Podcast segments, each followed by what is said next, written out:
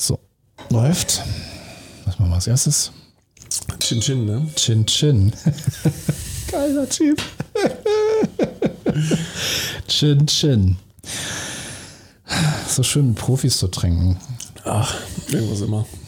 Du hast ja gesagt, ne, du bist ja am Anfang stark und dann hinten raus lässt es meistens nach. Ja, ich wusste ja nicht, dass ich hier die komplette Klaviatur von äh, drei wunderbaren Rotweinen als Hintergrundtänzerin bekomme. Plus Bonustracks. Genau. Und morgen geht es ja wieder los in aller Frische. Deswegen morgen um 13 Uhr. Morgen um 6, wenn der Kleine wach wird. Chin Chin. mm. Schön. Mm. Der kann schon was. Der kann schon was. Mm. Mm. Herrlich.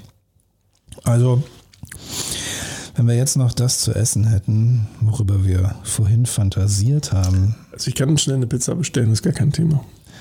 Ja, aber du weißt doch irgendwie so, weißt du, so schön selbstgemachte Tagliatelle im Parmesanleib. Ja, okay. Ist gerade ein bisschen schwierig. Ja. also ich glaube, sowohl dein Büro als auch mein Büro vertragen ein Upgrade in Form eines Parmesanleibs. Den gibt es bestimmt bei Amazon. Klar gibt es bei Amazon auf jeden Fall. Und sonst bei Metro. Also ich. Lass uns die Goldwaage rausholen, wir wiegen das aus. Das ist gut. Dann können wir auch gleich den Trüffel mit abwiegen. Für den Parmesanleib. Für die den Nudeln. weißen oder den schwarzen? Den schwarzen. Na dann. ist übrigens explicit dieser Podcast. Ne? Also nur so als kleine Randnotiz. Ja, es, äh, ich finde es erstaunlich. Ich habe ja dieses riesengroße Mikrofon vor meiner Nase und ich höre dich wirklich. Also ich fühle deine Zunge in meinem Ohr. So, so fühlt sich das an. Ja, den Elefantenpimmel. so ein guter Abend heute bei Ausgesprochen, Ausgetrunken mit Oliver Rösling. Schön, dass du da bist. Ja, freut mich auch. Ausgesprochen, ausgetrunken.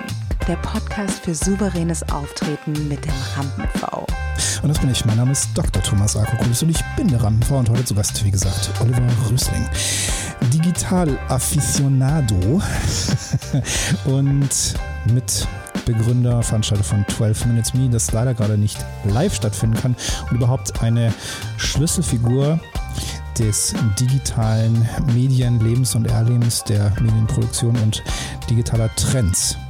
Kann man das so sagen? Trifft es das? Live schon, aber live schon, aber online halt. aber danke ist nett von dir. Mhm. Ja, naja, klar. Ich meine, live ist das das, was passiert. Nur live sieht momentan gerade anders aus. Ja, live ist momentan echt langweilig. Live ist halt momentan sehr zurückgefahren. Die Herausforderung, die darin liegt, ist ja, live in ein digitales Gerüst zu packen. Und da bist du ja auch mit Experte für. Das ist jetzt natürlich unter den aktuellen Restriktionen das Thema, zu überlegen, wie kriegt man irgendwie das Gefühl hin, Spontanität zu erzeugen. Spontanität im Rahmen von Events. Ja, Events sind ja einfach so gleich geworden online, weil ich habe gleich viel wenig Lust auf Online-Events, ich persönlich. Also wenn da drauf steht Zoom, just another Zoom-Call, du hast am Tag schon 20, 30 Gespräche und dann musst du abends irgendwie noch in einen Termin rein und da hast du einfach keinen Bock mehr. Du hast diese Abgrenzung nicht mehr aus diesem Alltag raus, du brichst nicht mehr aus. Du triffst keine Leute mehr, du lernst eigentlich auch kaum noch was Neues kennen da wirklich eine Möglichkeit zu schaffen, auszubrechen, das ist eine Herausforderung. Das geht, das ist nicht einfach. Du bist ja jemand, der in nicht nur der Hamburger Szene, sondern generell der Startup-Szene sehr bekannt ist und der auch dafür bekannt ist, Menschen zusammenzubringen, eben durch Events und zu vernetzen und Möglichkeiten des Austauschs zu schaffen. Und da kann ich mir vorstellen, Viele Menschen erwarten jetzt von dir oder wünschen sich von dir, dass du das, was mit zum Beispiel 12 Minute Me gelaufen ist, jetzt ja auch in einen Rahmen überträgst, der im Digitalen diese Möglichkeiten schafft. Du genau. sagst gleichzeitig, das ist etwas, das fühlst du so nicht. Jein, also ich habe das sehr lange nicht gefühlt, muss ich äh, ganz offen und ehrlich sagen. Wir ähm, haben recht lange die üblichen Verdächtigen genutzt, also Teams, Zoom, was da also gibt und ähm, haben uns da ausprobiert, was da so irgendwie geht. Aber die Leute sind einfach satt und das haben wir gemerkt. Und es gibt tatsächlich, insbesondere jetzt in den letzten Monaten, doch tatsächlich Tools, die sich durchgesetzt haben am Markt. Also wir selber nutzen ganz gerne Wonder.me. Und da durfte ich einen der Gründer kennenlernen, das war der Pascal, die sitzt in Berlin.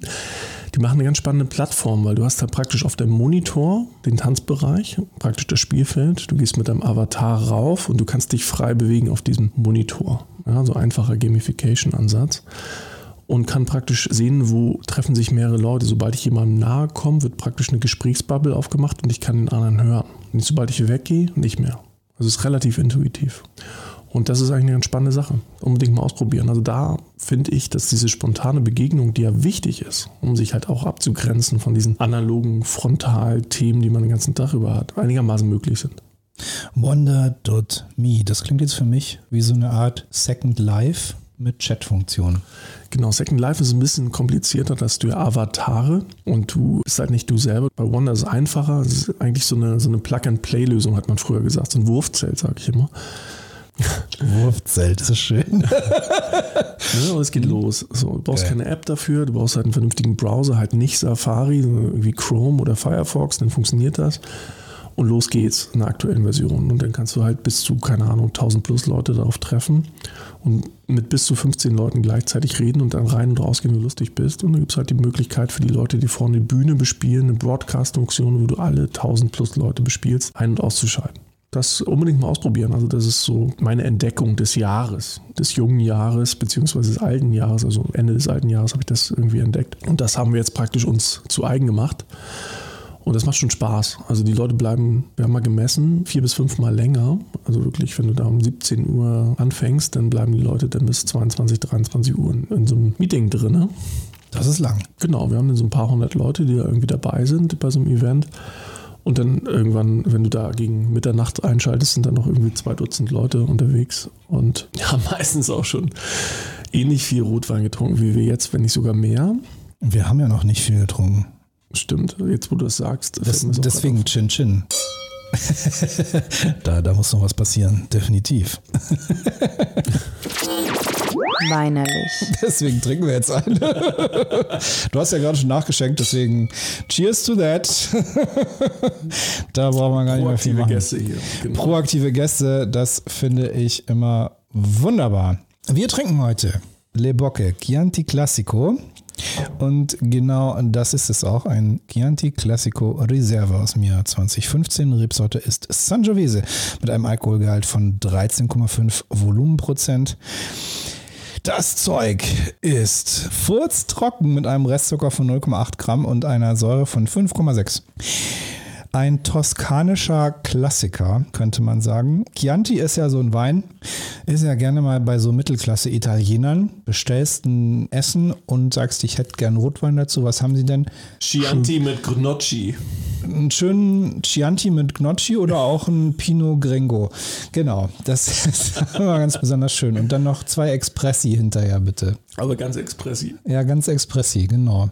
Und dann mit dem Lamborghini nach Hause, so wie sich's gehört. Aber so ein guter Chianti, ne? also so ein guter Chianti, der kann ja auch was. Und wie wir ja beide schon festgestellt haben, wir sind ja auch Küchengurus, meditieren in der Küche. Und ein guter Wein zum guten Essen ist schon eigentlich Grundvoraussetzung, oder? Beim Kochen brauche ich das. Also es fördert die Kreativität beim Kochen, glaube ich, diesen Flow. Saufen. Ein schönes Glas Wein. bei ja. der Kurzversion. Saufen. Genau. Ja. Aber ein schönes Glas Wein mhm. beim Kochen hilft beim Qualität des Endresultates. Definitiv. Ich trinke keine Fanta beim Kochen. Einen guten Podcast auf den Ohren. Ich höre auch gern Podcasts beim Kochen und manchmal mache ich auch so richtig cheesy. Manchmal, wenn ich zum Beispiel italienisch koche, dann mache ich so eine italienische Playlist an mit so Schnulzen, italienische Schnulzen, so Schlager. Celentano und sowas. Voll geil. Ja, nee. Zu hart? Das, das, kannst du dann irgendwie so auf Alexa oder Google Home irgendwie abspielen, während du deine Kopfhörer aufhast und irgendwas Vernünftiges hörst. Aber so wirklich die ganze Zeit auf den Ohren? Nee, also ich, ich bin Kopfhörermensch. Was sind deine Lieblingskopfhörer? Ich bin tatsächlich ein Bose-Freund. Also Quiet mhm. Comfort ist okay. Mhm, okay. Aber ich habe auch die H95 von Bang Olufsen, die echt teuer sind, die aber, finde ich, ihr Geld nicht so richtig wert sind. Ich habe die Vorläufer und die finde ich gut. Die sind gut. Ja, die kosten halt irgendwie mal drei von dem Q10-Dings da, ne? Wo du sagst, okay, teuer sind sie ja. Das ist aber nicht mal drei der Qualität. Und Biodynamic, hast du jetzt glaube ich auch gerade auf, ne? Die gehen natürlich auch ganz gut. Ich präferiere Over-Ear, aber es ist halt echt nervig mit diesen Masken. Also wenn du irgendwie einkaufen gehst oder in den Bahn fährst oder wie auch immer, musst du ja die ganze Zeit immer den Over-Ear managen, damit er nicht auf den Boden fällt. Ich bin auch kein Fan von diesen Masken. Ich meine, ich verstehe absolut die Notwendigkeit. Das ist halt irgendwie. Ich habe eine Idee für ein Startup. Hm? Wir bauen einen Standard-Over-Ear-Aufsatz. Ja. Und da kann man das dann mit einem Knopfdruck die Maske aufsetzen. Also, dass die sich so entfaltet, so. Nee, die muss sich ja gar nicht entfalten. Die muss ja einfach bloß mit so einem Knopf oder mit so einem Magneten halten. Da muss ah. deinen Over-Ear-Kopfhörer nicht abnehmen. Und ich glaube, wenn der ganze Spaß noch zehn Jahre anhält, dann wird das auch ein echter Markt, an dem man Geld verdienen kann. Ich hätte gerne Ralf Dümmel noch mit dem Boot. ja, lass mal pitchen gehen. Ja, genau. ich glaube, der ist mit dabei. ja, wenn, wenn Drosten morgen sagt, wir müssen ihn nur ordentlich bestechen, mhm. das Ganze dauert noch zehn Jahre, dann ja, ist das ein Markt. Ja, genau. Definitiv. Ich glaube, da ist sowieso ein Markt ich würde es gerne verkaufen und trotzdem würde ich es gerne so wenig wie möglich tragen, weil ich respektiere es und ich mache es auch in den Räumlichkeiten und an den Plätzen, an denen es notwendig ist. Aber ist jetzt nicht so, dass ich es cool finde und ich glaube, das findet niemand cool. Aber das ist halt so wie Sex mit Gummi. okay, Themenwechsel. Dekantiert. Die Situation, die wir letztes Jahr erlebt haben, ich denke, es gibt keinen Menschen, der nicht in irgendeiner Form darauf reagiert hat, denn es ist etwas, was jeden Menschen irgendwo betroffen hat. Wie hast du das denn erlebt? Ich meine, du bist ja nicht in der Problematik, dass dir jemand sagt, ach, du darfst jetzt weniger arbeiten, sondern du kannst ja selber bestimmen. Du hast ja eine Freiheit, was das angeht. Ja, ich habe mehr als genug zu tun. Ich bin ja praktisch in einer Doppelsituation, dass ich halt Vollzeit auch Angestellter bin und auf der anderen Seite trotzdem meinen Hobbys nachgehen kann, wie 12 Minutes und Co. Das heißt, ich habe so oder so immer genug zu tun. Aber tatsächlich kann ich mich beschweren. Unser Geschäft boomt natürlich dadurch, dass das ganze Thema Digitalisierung immer mehr in den Mittelpunkt rückt. Alle sagen, okay, wir brauchen mehr, wir brauchen mehr Roboter, wir brauchen mehr künstliche Intelligenz, wir brauchen mehr Netzwerk, wir brauchen alles mehr. Hauptsache zukunftsgerichtet. Ich muss eher gucken, wie kriege ich das, wie kriege ich mich selber skaliert. Das heißt, ich bin wahrscheinlich auch im Vergleich zu vielen in einer gewissen Luxussituation, wenn ich natürlich gar nicht erst vor die Frage komme, was, was mache ich jetzt hier eigentlich mit meiner Zeit? Weil ich habe da gar keinen Bock, dass mir jemand vorschreibt, du arbeitest jetzt nicht mehr. Also eigentlich bist du jetzt sinnlos. Das ist ja die Aussage dahinter, ne?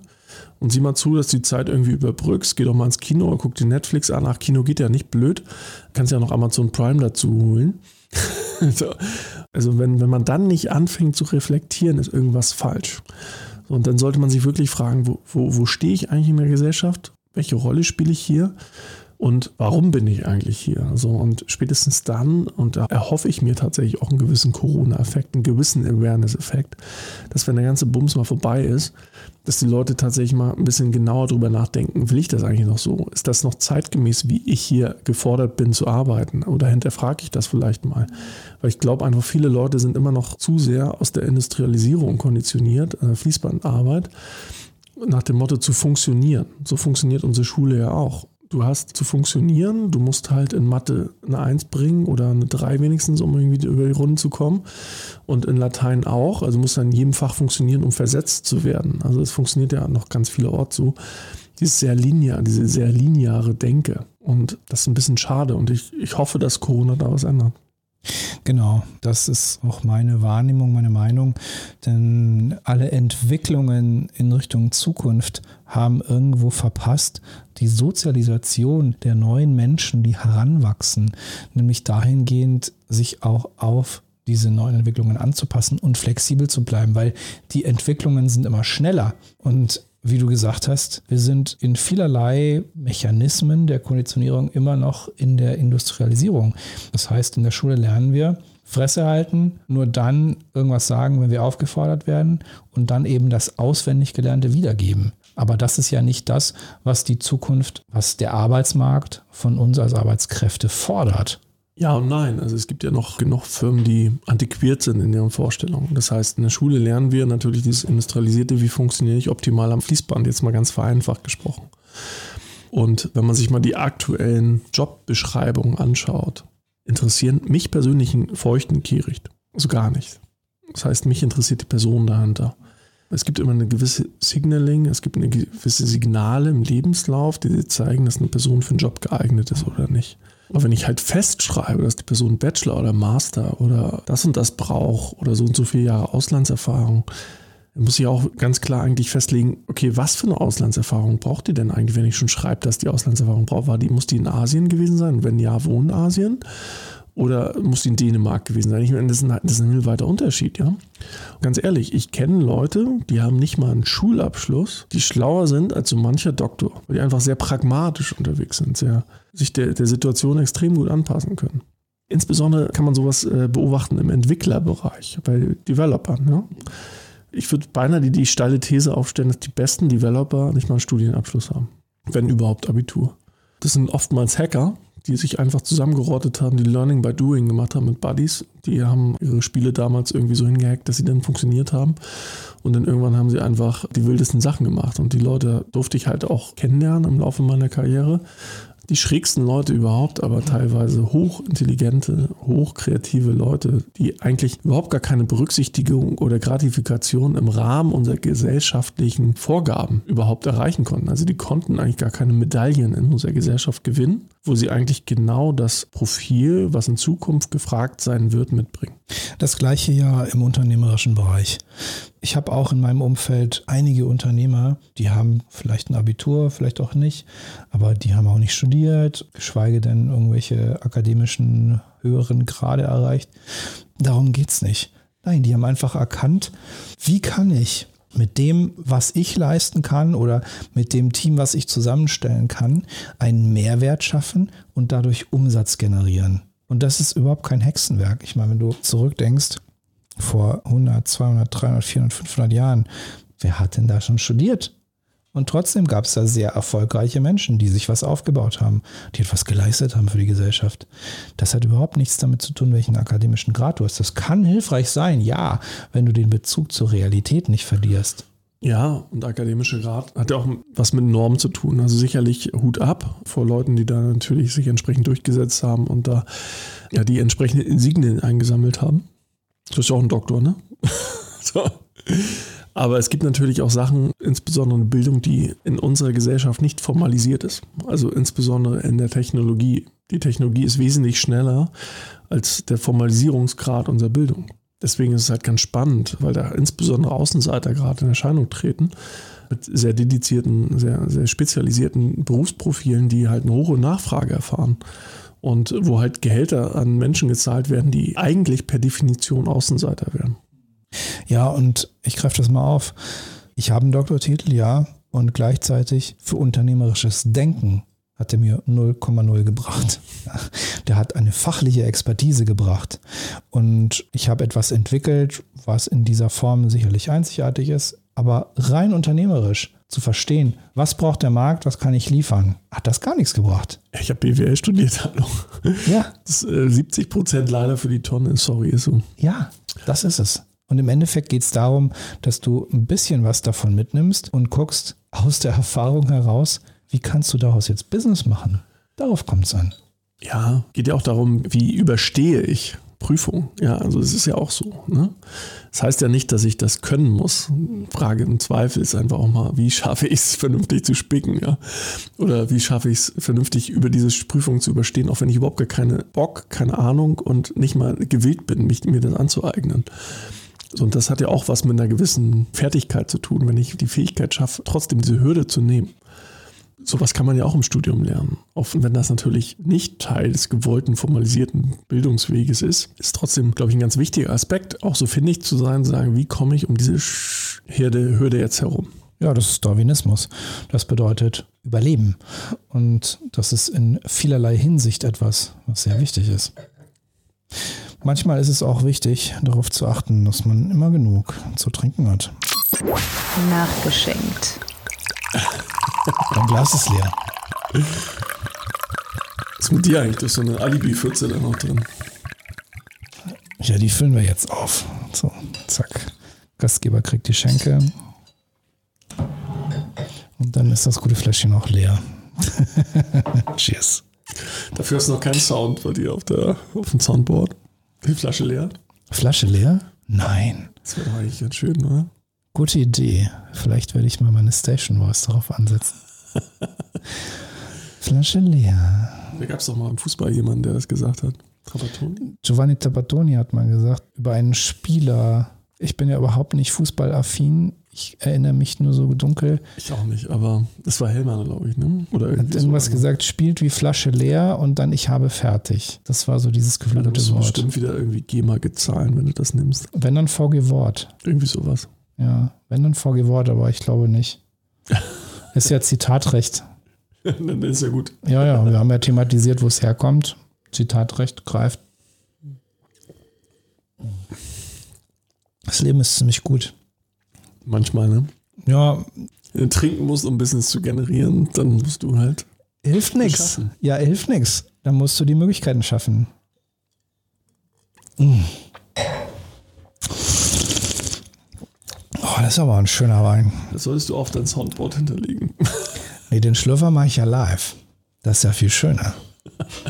live nackt. Ja, jetzt heute ehrlich gesagt nicht. Aber ich sag mal so. Lass den Leuten noch ihre Fantasie. ja, ein bisschen Fantasie lasse ich auf jeden Fall für die nächste Folge ausgesprochen, ausgetrunken. Auch dann wieder zu Gast Oliver Rüssling.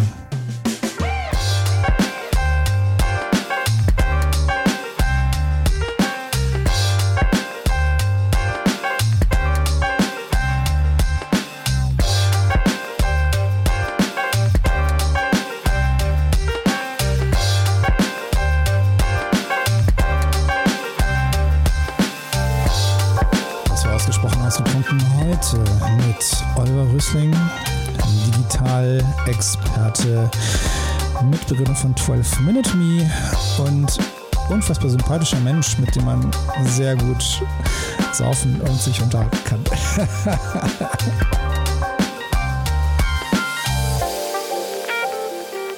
Wenn du mehr über Oliver erfahren möchtest und das, was in die Welt bringt, schau in die Show Notes. Da findest du Links zu seiner Website und seinem Social Media.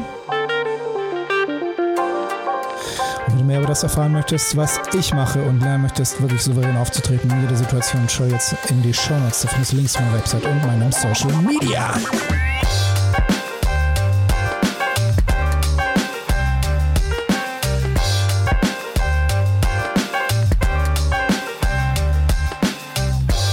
Jetzt ich deine Hilfe. Wenn dir das gefallen hat, dann like, teile und schrei es in die Welt hinaus!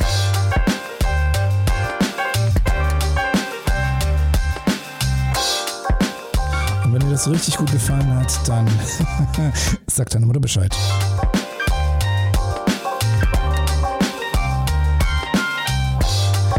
Ausgesprochen ausgetrunken wieder am Mittwoch. Zweite Folge mit Oliver Rüssling und viel mehr Wein. viel mehr Wein. Bis dahin, gieß dir ein, gönn dir reichlich. Groß dahin.